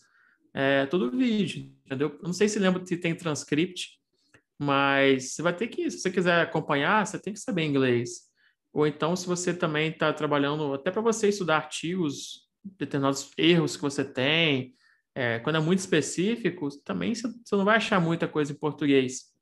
E pensando em carreira em si, é, cara, você pode ter o melhor salário do mundo aqui no Brasil. É, cara se você for morar fora, independente do salário, provavelmente você vai ter uma qualidade de vida melhor. Então, assim, é, a questão de você conseguir ser empregável para qualquer empresa do mundo, o inglês é, é essencial. Porque se você só fala português, você está limitado ao Brasil, né? O Brasil está numa crise aí, já tem uns anos já. E você vê que na área de TI, a galera começa a, a trabalhar, se destaca, vai embora. Começa a trabalhar, se destaca e vai embora. É, muita gente está indo embora, especialmente por conta da, da, da, valorização do dólar, qualidade de vida, custo, né? Então, você pega aí um telefone hoje, o cara que ganha 15 mil reais, vamos lá, o cara sênior ganha 15 mil reais. Você vai comprar um iPhone, custa 10 mil. Então, custa praticamente o salário do mês inteiro. Você pega um cara fora aí que ganha, sei lá, seus 5, 6, 7, 8, tá, 5 mil dólares por mês, o iPhone custa 700 dólares. Então, o cara que ganha 5 mil dólares, que não é um salário, super salário é, nos Estados Unidos, o cara compra um iPhone e gasta, tá o quê? Um pouco, dá uns, nem 20% do salário dele. Que no Brasil é quase o salário dele inteiro. Então, é, é, é para quem pensa em morar fora, quem tem um sonho de morar fora, isso também é, tem que ser para ontem, porque quando o cara for, quando você for participar do processo, o cara for te ligar, você não vai ter tempo de estudar inglês, você já tem que estar com inglês bom, entendeu? E uma coisa que eu sempre falo, cara, você não precisa ser nativo no inglês para trabalhar numa empresa de fora, não, tá? Se você consegue se comunicar, você consegue entender, você consegue falar, você pode falar, é, não falar o inglês perfeito, não ter aquele sotaque americano, mas se você entende, você consegue passar a sua ideia, você já consegue trabalhar com numa empresa americana. Meu inglês não é perfeito, eu consigo trabalhar de boa, entendo o que as pessoas falam, elas conseguem me entender. Talvez muita gente com aquele, ah, mas meu inglês não é bom, não vou aplicar para vaga fora agora. Cara, você tem que se arriscar. A mesma coisa que eu falei de você tentar mudar de área você ficar com medo de arriscar. Você tem que se arriscar, você tem que estudar, obviamente, você não pode só se arriscar e não fazer por onde. Se você tá, tá, tem essa ideia de, de morar fora, é, estudar inglês, se especializar, obviamente, né, procurar tecnologias mais recentes, porque aqui no Brasil tudo é caro. Você vai contratar um cloud é um preço absurdo. Então é difícil, até no Brasil aqui, você ter as tecnologias mais novas, né? Mas lá fora, como é muito mais barato relativamente, é, as empresas costumam utilizar tudo cloud, tudo ambiente cloud que eu vejo hoje, é, tudo hardware sinistro, você, ah, eu quero contratar um serviço, mas é caro, não pode contratar, tem problema não. Então é, é, é, outro nível, é a possibilidade boa de você ter uma qualidade de vida melhor, de você ganhar melhor e você conseguir ter em contato com as tecnologias mais novas que você tem no mercado disponíveis hoje, né? Boa. E seguindo essas suas dicas aí, você hoje não mora no Brasil, certo? Você está morando em outro país. Isso. Eu, agora eu tô, eu tô em Vitória, né? Que eu vim para cá em dezembro, passar férias aqui. Acabou que a pandemia hum. atacou e eu não tô conseguindo voltar, tô preso aqui ainda. Mas eu tô conseguindo trabalhar de home office, mas eu tô esperando quando que os Estados Unidos vai liberar, para poder, que hoje eu moro em Barbados, né? Que é um país uhum. lá da região do Caribe. E para eu conseguir chegar lá, eu preciso obrigatoriamente passar pelos Estados Unidos, só que os Estados Unidos está com travel ban para o Brasil, então a gente não consegue entrar direto, teria que ficar 15 dias em outro país que não tenha travel ban, tipo México, para poder ir de lá e para os Estados Unidos para conseguir ir para o país que eu moro. Nossa. Então eu falei com o meu chefe, ele achou mais, mais tranquilo ficar por aqui, esperar dar uma normalizada e pegar o voo ir direto sem esse transtorno de ter que ficar 15 dias em outro país, aí depois fecha a fronteira, não consigo, fico travado em outro país, aí ferrou, né? Eu não sei se eu fico feliz ou triste por você agora, porque as coisas aqui no Brasil tá complicado, hein, cara, para conseguir sair. É, pois é.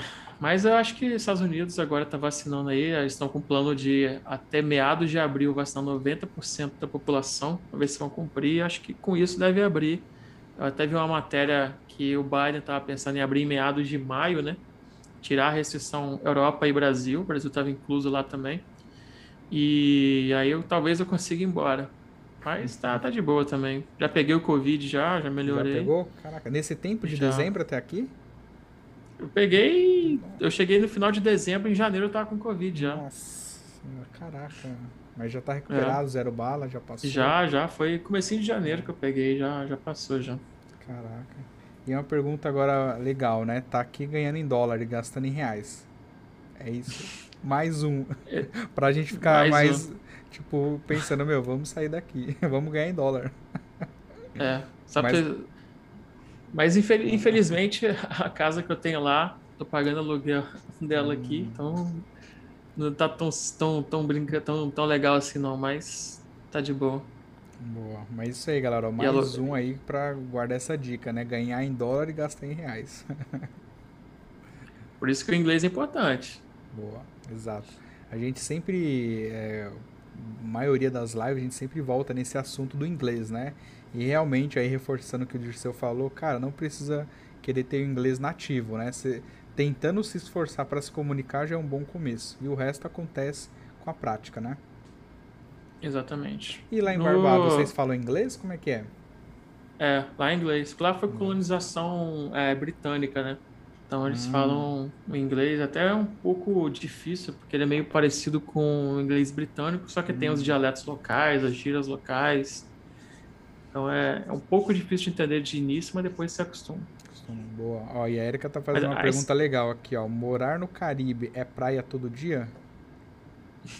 Cara, é legal, a praia de lá é muito maneira. Só que como eu tava trabalhando e fazendo artigo e fazendo live, um monte de coisa, não deu tempo de aproveitar muito lá, não. Mas é, a, ideia, a ideia é 2021 estar tá fazendo isso, só que a pandemia não tá deixando, né? Mas quem sabe dá tempo ainda, ainda esse ano. Show, boa. Isso aí. E tem aqui também, ó, Dirceu, o Gustavo Oliveira falando, aí só tem os magnatas, ah, hein? É, e ele falou, Dirceu, meu brother, tive a oportunidade de acompanhar o início da carreira desse cara, o crescimento e a dedicação desse cara sempre foi diferenciada. Muito bom. É. O Gustavo foi um dos DBAs lá da Accenture, né? E, e é, foi um, cara, um dos caras que mais me ajudou, assim, especialmente a parte de hora, que é um cara que manja pra caramba de Tani.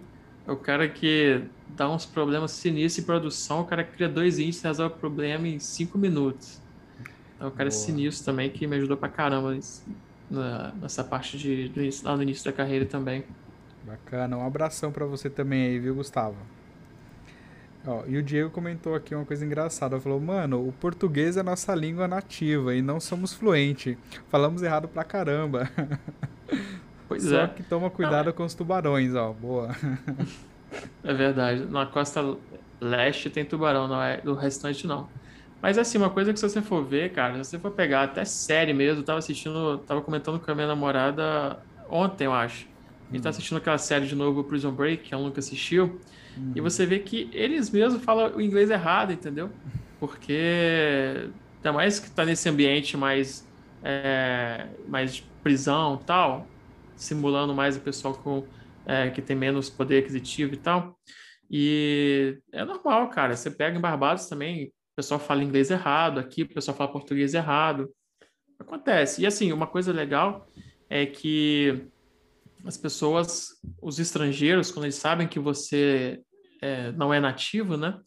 Eles levam numa boa essa questão de você falar alguma coisa errada, falar tipo he, é, he have, é, fazer esses erros mais básicos, eles relevam. O importante é entender, entendeu?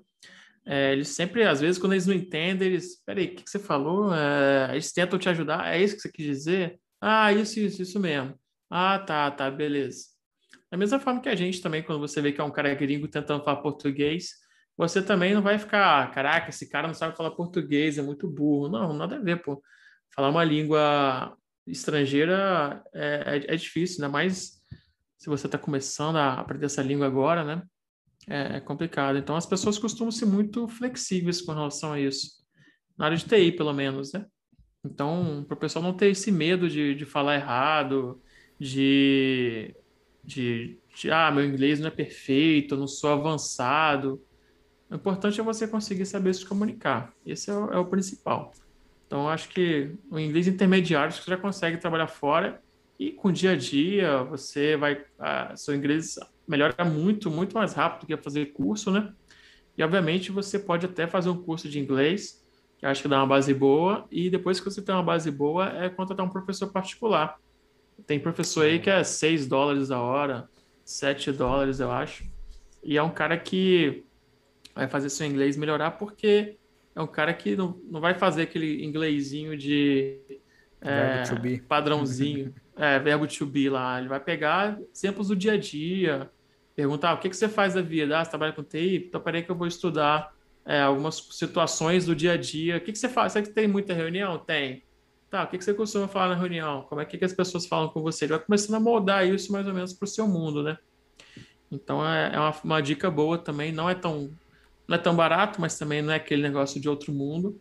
E faz o seu nível de inglês deslanchar depois que você tem uma base, para poder aparar as arestas, né?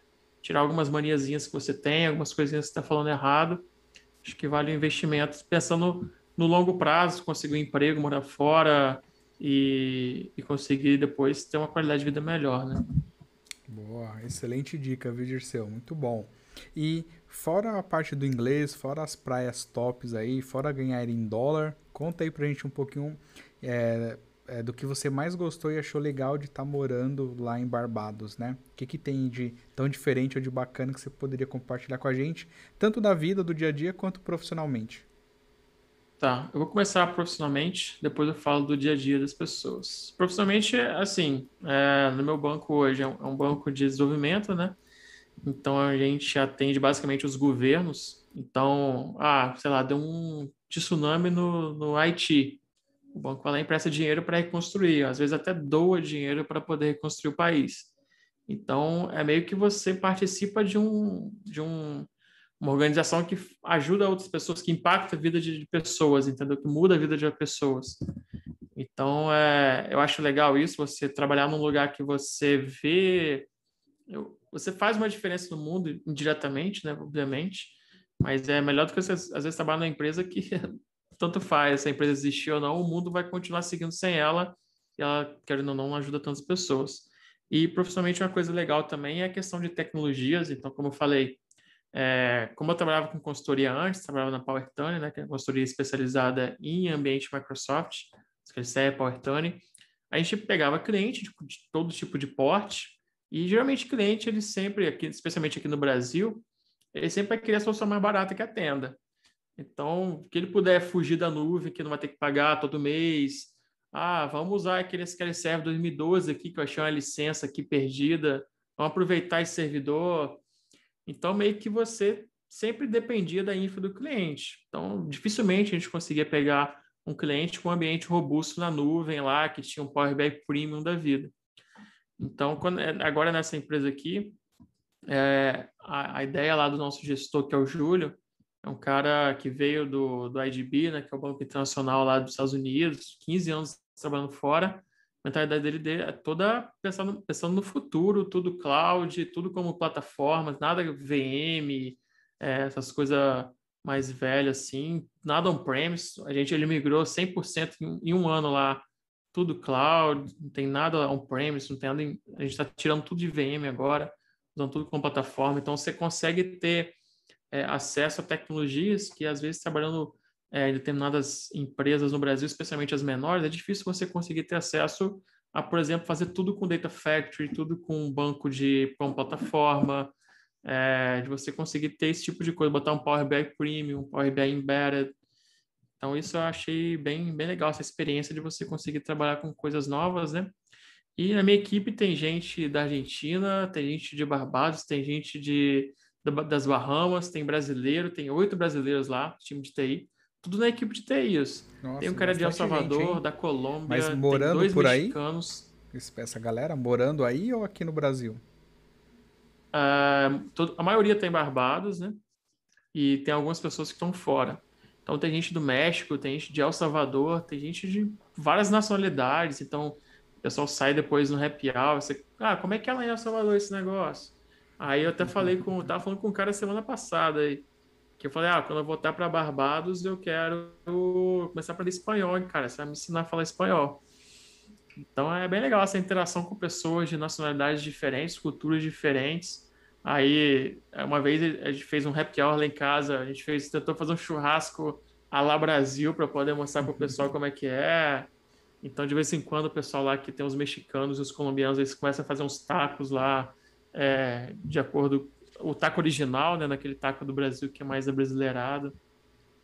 Então é legal, achei bem legal essa questão de essa troca de, de culturas diferentes, né, de conhecimento e profissionais com experiência fora do Brasil também, fora do, tipo, dos Estados Unidos, do, do mundo inteiro, é legal também, que você aprende bastante coisa. Muito bom, legal. Bom, se tiver uns Golden Gate, replicação de dados lá, lembra que você conhece alguém no Brasil que pode ajudar, viu? Beleza. A gente tem uns ambientes Oracle lá mesmo. Ah, boa. O... E uma coisa legal que eu achei de morar em Barbados, que, assim, principal mudança que eu vi lá é... Eles hum. dirigem mão, mão inglesa, né? Então eles ficam do lado hum. esquerdo da pista. E uma coisa que eu achei curiosa é que as casas lá não tem muro, e as casas que tem muro é muro na, na cintura aqui. Então hum. eu ia para o supermercado às vezes 8 horas da noite, aí tinha umas casinhas com muro na cintura e uns velhinhos dormindo lá na, na sala com a porta aberta, sacou? Porque estava hum. quente, lá é muito quente. Então você vê, caraca, aqui é um lugar que, assim, no Brasil ninguém nunca ia fazer isso. A não ser que você morasse num condomínio. E olhe lá ainda. e olhe lá, exatamente. Caraca, que legal. Então é bem tranquilo, assim, essa parte de segurança lá é bem, bem light. É, é um, é um país muito pequeno, tem 300 mil, 285 mil habitantes hum. só, o país inteiro. São 45 quilômetros de diâmetro, de largura, acho que 30 de altura. Relativamente pequeno, mas assim, tem 30 mortes, tem 30 homicídios por ano. E a maioria é relacionada a tráfico de drogas. Então, assim, é, é bem, bem seguro lá, bem tranquilo. Show, show, legal. Legal. Então lembra dos amigos aqui do Brasil, se precisar de apoio. Com certeza. né, galera? Eu falei, imagina, né? Na praia, no Caribe, tomando uma caipirinha, ganhando em dólar, né? E também guardando uns dólares ali no país estrangeiro, né? Porque aqui no Brasil a coisa não tá pra brincadeira. Põe de Barbados que lá é paraíso fiscal. É. Boa. Beleza. Não paga imposto. Não paga imposto, então. É, se, ó, tem um comentário aqui Cadê, ó? O Gustavo tava falando, ó. Dirceu é o shake dos sites imobiliários de Guarapari. Cidade turística aqui do Espírito Santo, cidade dos mineiros, muitos sites construídos. Eu tô achando Cara, que ele ganhou muito dinheiro com isso aí, foi para lá só para administrar a grana. Conta aí, Dirceu, se não foi isso. eu já fiz, eu acho que de imobiliário em Guarapari eu ter feito uns 10 sites já de imobiliário ou mais. Porque na época que eu trabalhava na nessa empresa de marketing digital, ele tinha contato com todo mundo ali de Guarapari, né, que é litoral do Espírito Santo, e todo mundo fazia site com a gente. Então eu passei quase todos os sites imobiliários. Uma vez eu estava em fevereiro, janeiro, não lembro. Eu estava passando ali no calçadão na Praia do Morro com a minha namorada e falando, ah, aquela imobiliária ali eu fiz o site. Aquela imobiliária ali eu fiz o site. Aí chegou no final do calçadão, ela falou, cara, você fez o site de todas as imobiliárias aqui de Guarapari? Eu falei, ah, quase isso. Porque eu fiz muito site, tanto na época que eu trabalhava nessa empresa de marketing digital, quanto também como freelancer. Eu devo ter feito mais de 100 sites já. E os blogs da, da comunidade, a maioria foi eu que fiz também. E eu gosto muito de programação. Não, não sou muito mais antenado mais, porque, como eu falei, eu sempre comecei na área de programação. E aí eu fiquei muito com muito raiva que na época que eu aprendi o VB6, aí saiu o .NET. Aí o VB6 caiu em desuso. Tá, vou investir em, web agora. Estudei PHP, na época era PHP, ASP e começou a vir. Aí depois veio o Ruby on Rails, né? Ah, o on Rails vai desbancar o PHP, PHP tá velho. Aí você começa a estudar jQuery, aí vem o outro negócio lá que jQuery tá velho de novo. Eu falei, cara, esse negócio de programação não dá para mim não. Você gasta aí um ano estudando um negócio.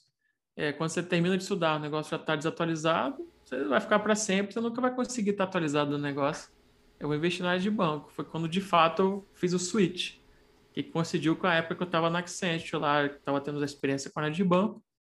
Falei, ah, não vou investir mais em programação não. Vou trabalhar na área de banco porque o que você fazia lá no SQL 2000, no Oracle 8i, até hoje você pegar a versão de hoje, quase tudo ainda funciona. Você estuda new features ali quando lança a versão nova e acabou. Só que agora veio o Azure e jogou tudo por terra de novo, então não tem mais muito o que fazer. Cloud agora é, não, não adianta. Sempre tá desatualizado mesmo. Boa, é, e TI é assim, né? Um pouco disso, né? A gente aprende aí e fica correndo atrás do rabo a vida inteira, né? Sempre se reatualizando. Sim. Mas esse ponto que você falou de linguagem de programação é um fato mesmo, né? Se demora para aprender, quando aprende, muda, já não é mais a linguagem do momento. Tem que reaprender tudo de Sim. novo. É, exatamente. Agora, é, eu tô vendo aqui que a gente tá indo para uma hora e meia de live. Olha que o tempo voou, né? Eu falo que sempre quando o assunto é bom, a hora voa e já estamos aí para uma hora e meia de live. Tem mais um assunto que eu queria falar com você, que esse aqui é bem legal, que a gente falou um pouco aí da, dessas suas é, é, contribuições para a comunidade, né? E tem algumas coisas que você faz para dois canais do YouTube que eu queria que você comentasse um pouquinho, né? Um deles é uhum. é o Happy Hour com dados. Conta um pouquinho aí como é que foi isso. A gente falou até da, da história dos amigos, dos friends, né? Então, conta uhum. aí como é que foi a ideia daquela abertura engraçada, que vocês reaproveitaram a, a música do Friends, ficou bem bacana. Conta pra gente. É, vamos lá. O Happy Hour com dados, como é que começou a ideia de criar o canal? É porque a gente viajava o Brasil todo, né, fazendo palestra. Então a gente ia para São Paulo, Brasília, Rio, Salvador, é, tem, tem Recife também, a Scarisat, tem Vitória, tem Brasil inteiro. E a gente, assim, sempre, como eu morava em Vitória, o Rafael em Fortaleza, a Sulamita no, em Minas, o Leandro e o Jonathan em São Paulo e o Arthur em Brasília. Tipo, muito longe um do outro. Não tinha como a gente ficar, ah, vamos marcar um fim de semana de bebê junto em algum lugar. Então, a gente conseguia se encontrar, era nos eventos. Então, a gente acabou criando uma amizade entre a gente. É, a gente começou a criar conteúdo juntos, de vez em quando fazer umas lives. E com essa questão da pandemia, não tem mais evento presencial, então a gente não se via mais, né? não conseguia sair mais junto, não conseguia fazer nada. E a gente tem uma ideia, ah, vamos fazer um happy hour depois, igual o pessoal está fazendo empresa. Ah, vamos fazer, a gente compra cerveja, a gente é, cria um, algum Zoom da vida, alguma coisa, se encontra, fica batendo papo, conversando e tal. A gente fala, ah, vamos fazer uma live então, pô, a gente fala sobre algum conteúdo aí e vê se o pessoal gosta tal, a gente conversa, é, bebe, tira, fica brincando e fala, fala de alguma coisa séria. Então a gente fez uma live sobre Power BI, acho que foi a primeira, e o pessoal gostou pra caramba do formato, porque geralmente a gente faz quinta e sexta-feira, né?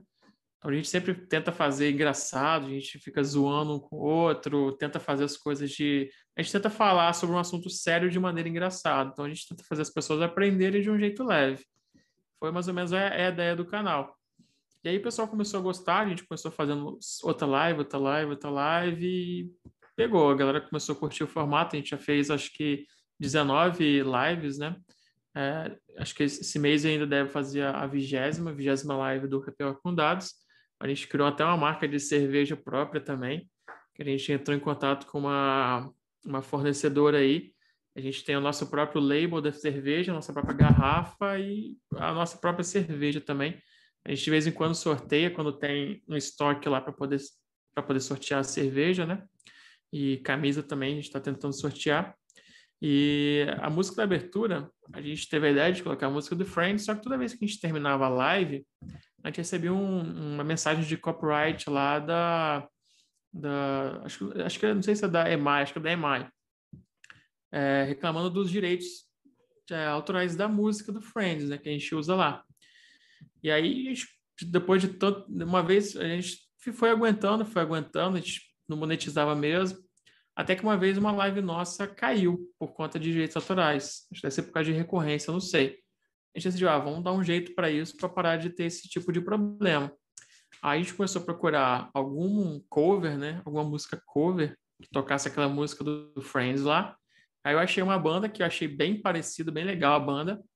Falei pro pessoal, ah, vou mandar mensagem para essa banda aqui para ver se eles vão deixar a gente fazer. Ah, manda aí. Fui lá, como eu vi que o nome do cara é Will e o outro é Ray, eu acho. Tudo em inglês, tal.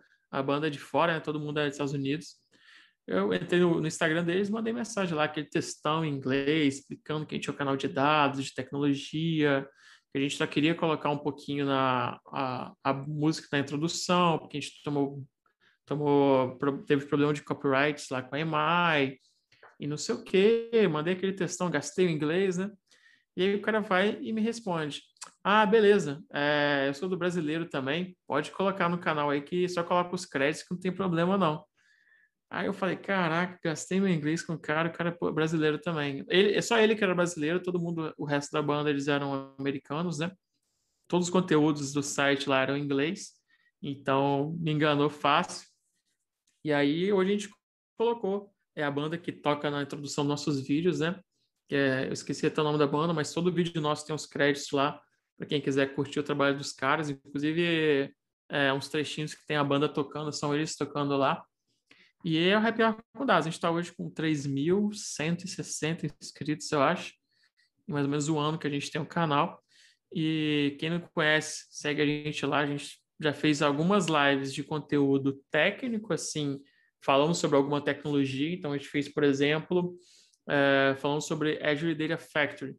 A gente tem uma live lá que a gente fez um, é, a gente fez todo um pipeline com Data Factory, com Power BI, com, a, a, com é, MongoDB, com Azure SQL Database, todo um fluxo, desde você pegar os dados do Covid lá de um arquivo CSV no GitHub, lê esse dado, processa, joga numa base NoSQL, joga numa base SQL, joga isso para um é, análise service, consome isso no Power BI, e também a gente criou uma API, eu esqueci o nome da framework que o Jonathan usou, e a partir dessa API você também conseguir consumir esse dado lendo do MongoDB por essa API direto no Power BI. A gente fez tudo isso ao vivo, numa live só.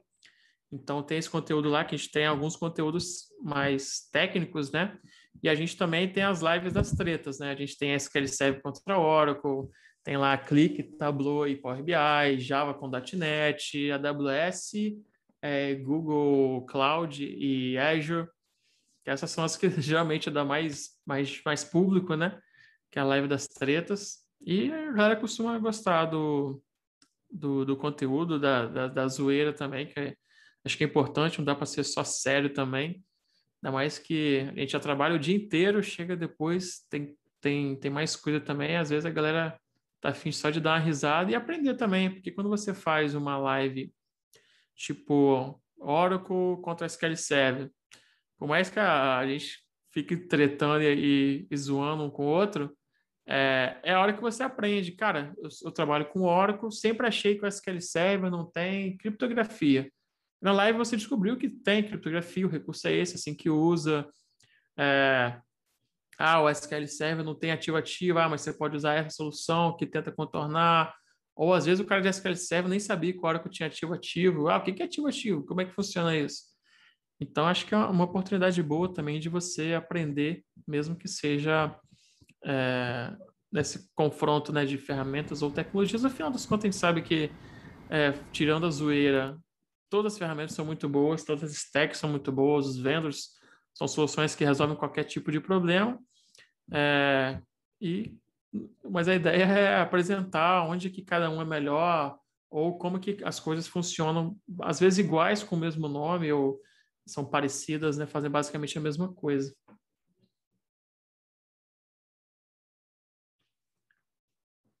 Opa, tava aqui no mudo. eu tava brincando com as figurinhas aqui na hora de voltar. Eu não tava conseguindo tirar do mudo. Mas é muito bacana essa forma aí que vocês estão utilizando é, de, de fazer de forma contraída, é, descontraída, né? Um meio de compartilhar conhecimento com a galera. Muito bom, né? Show de bola essa iniciativa aí de vocês, tá? E sobre a cerveja, ó, manda pra gente aqui também depois que eu quero ver, beleza? Quero provar beleza. dessa cerveja aí também. Bacana. Beleza. beleza. e outro canal que você participa lá também é dos planilheiros, né? Quer comentar um pouquinho? Isso.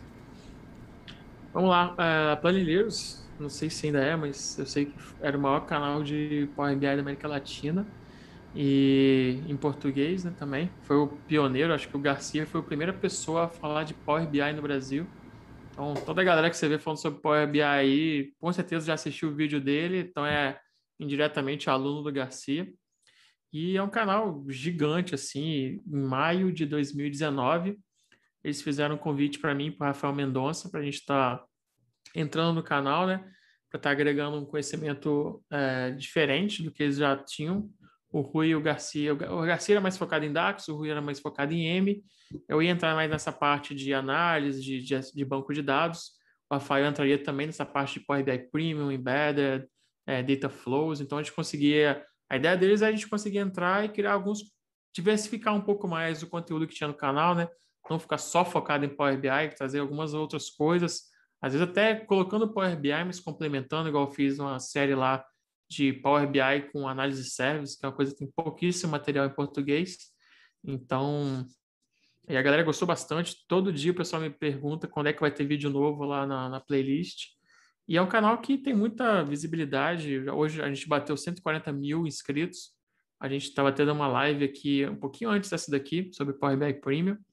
E é uma oportunidade legal de você conseguir mostrar um pouco do seu trabalho também, de você acompanhar de perto pessoas que você sempre, para mim, sempre foram referências, né?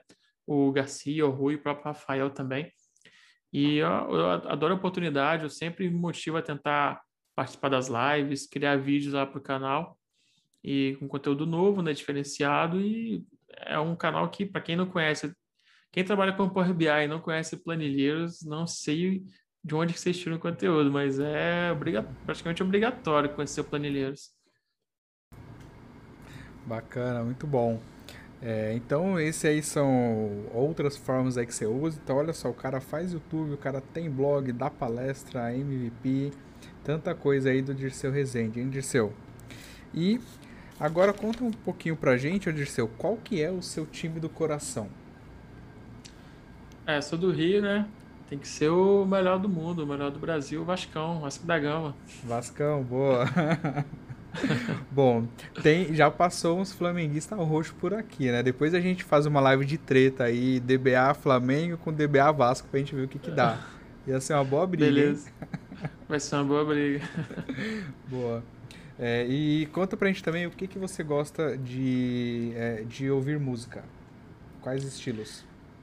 Ah, cara, eu costumo. Eu tenho basicamente três estilos principais, que são não, não se conversam geralmente, que é rock, todas as hum. variantes do rock, né? Hardcore, heavy metal, death metal.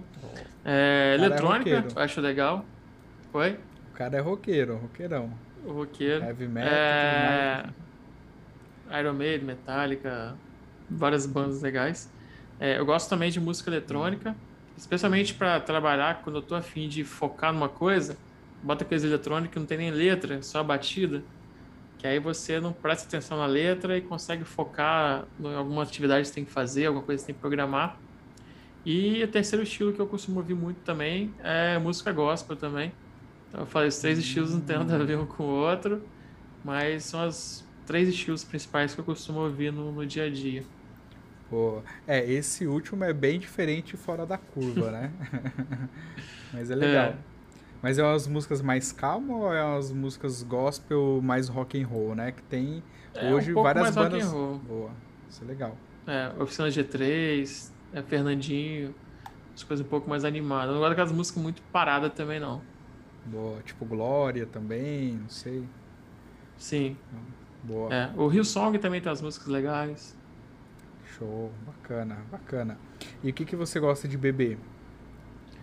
É, então, eu não sou muito de, de bebida, não. Eu costumo mais beber suco, água, refrigerante. Mas de vez em quando eu tomo uma cerveja, é, especialmente no happy hour, né? Que é quase que obrigatório você tomar uma cerveja lá. É, eu sou viciado em Red Bull. Minha namorada até briga comigo para parar de tomar Red Bull que eu vou fartar, que acelera o coração, né? Então, mas eu gosto bastante de beber Red Bull. Já tomei muito escrevendo artigo já. E mas beber é cerveja mesmo, Heineken, normal. Mas mais socialmente, quando tem alguma coisa. Mas não, não sou de beber muito igual tem muito DBA que o cara é alcoólatra, não. Boa. Ó, tem uma dica boa aqui do Diego Andrade, o Diegão, mandando umas bandas aqui como referência, né? se eu vou falar errado, hein? Pode dar risada. Dayseed, Cannibal Corpse, Hate, Crisium, só bandinha, tipo, de boa, né? Vou dar uma olhada. Com certeza vou dar uma olhada. Dá uma olhada aí que você vai ver. Depois você entender alguma coisa, você me fala. Boa. Ó, o pessoal comentando aqui, o Léo, né? Leonardo Sicone, energético é vida, energético com café. Nossa, aí que infarta mesmo. O coração vai, vai de... vai de 60 a 200 batimentos. Verdade. Boa. Ô Dirceu, agora aquela pergunta clássica aqui do nosso Golden Talks para você responder pra gente. O que, que é sucesso pro Dirceu Rezende? Ah, sucesso. É, é difícil você classificar sucesso. Mas eu acho que sucesso é eu conseguir ter meu, meu, tempo de lazer, fazer as coisas que eu estou afim de fazer e não ser tão preocupado com grana, com dinheiro. Acho que é basicamente isso. Porque assim, eu não sou aquele cara que eu quero juntar para ser mais um bilionário, sacou? Eu só quero ter minha vida, sacou? Fazer as coisas que eu gosto de fazer, é, não ter que todo dia dormir preocupado como é que eu vou pagar a conta do dia seguinte. Mas eu não tenho essa inspiração de ser um bilionário, não. Para mim, tendo conseguindo ter meus joguinhos do PlayStation, conseguir uhum. comprar meus Red Bull. Uma coisa que eu, que eu mais gasto dinheiro é computador.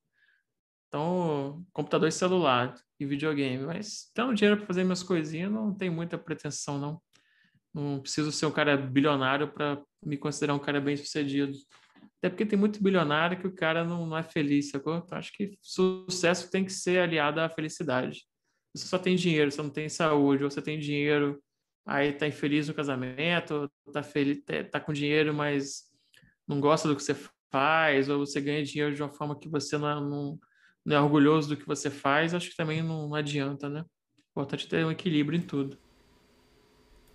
Maravilha, muito bom. Ótima definição essa aí também, viu? Alinhar ali, né, a expectativa financeira e também da vida, né? Show de bola. Muito boa definição, Dirceu. Bom, então a gente está chegando, galera, no final aqui da nossa live. Eu quero agradecer ao Dirceu Rezende por ter topado e é, vindo aqui participar do Golden Talks. Né? Eu sempre agradeço bastante, viu, Dirceu? E quero agradecer muito você por ter doado aí um pouquinho do seu tempo, né, para vir aqui contar um pouco da sua história, contar um pouco dessas suas experiências e das várias dicas que você deu aqui pra gente, viu? Muito obrigado mesmo, a gente fiquei muito feliz e foi bem legal essa live de hoje. Opa, valeu, Gilson, pelo convite aí, valeu pessoal que está acompanhando a gente. Espero que vocês tenham conseguido absorver alguma coisa, pegar alguma dica ou aprender alguma coisa, porque acho que essas, essas lives que a gente faz de mais de carreira, é, a gente tem muito insight que a gente pega de coisas que a gente está na dúvida, será que eu faço isso, será que eu faço aquilo? Ou às vezes a gente fala uma, uma besteira que a gente fez e a pessoa, caraca, é melhor não seguir por esse caminho que pode dar ruim também. Então, o recado final que eu deixo para vocês é nunca parem de estudar, inglês é essencial e se arrisquem mais, não tenham medo de arriscar, mora fora, de mandar aquela vaga de emprego que você acha que você não tem talvez todas aquelas skills não tenha medo de meter a cara e estudar. É normal na área de TI você estudar pro resto da sua vida. Então não fique triste de ter que jogar um fim de semana fora, em vez de sair você ter que estudar, porque todo mundo vai ter que fazer algum sacrifício. Lógico que assim, você não vai nunca mais sair para estudar, isso aí você não pode fazer, tem que buscar equilíbrio. Que é uma coisa que há alguns anos atrás eu não tinha, hoje já consigo ter bem melhor, é esse equilíbrio entre vida pessoal e trabalho. Então, não adianta você ser o melhor profissional do mundo se você está infeliz, está em depressão, é, precisa de, sei lá, não tem motivação ou está triste. Então, o segredo é buscar equilíbrio tudo na vida. Sensacional. Então, galera, esse aí foi o Dirceu Rezendes aqui no Golden Talks. Obrigado aí por todos vocês que participaram aqui com a gente. A galera comentou aí bastante, quase toda a live, foi bem legal, muitos comentários bons, né? E ó, se vocês estiverem aí precisando de uma concentração a mais, tem duas dicas boas, tá? Aqui pra gente finalizar, o Zabala falou, ó, estudei muito ouvindo Oficina G3, Filhos do Homem e Hilson. E o Diego Andrade falou o seguinte: é uma combinação boa, ó, energético, café e coca. Vai deixar você acelerado. Beleza? Então, pessoal, vou finalizar aqui a live como eu sempre faço. Mais uma vez de seu brigadão, né? E galera, se você gostou desse vídeo, não se esqueça aí de deixar o seu like, se inscrever no canal, ativar o sininho para receber as notificações dos próximos vídeos e ó, Fica ligado aí na próxima live que vai ser sensacional, hein? Olha aí até o final dessa daqui que a gente vai mostrar o próximo entrevistado. E o mais importante, replique conhecimento com o mundo e compartilhe esse vídeo. Valeu, galera. Obrigado e até a próxima.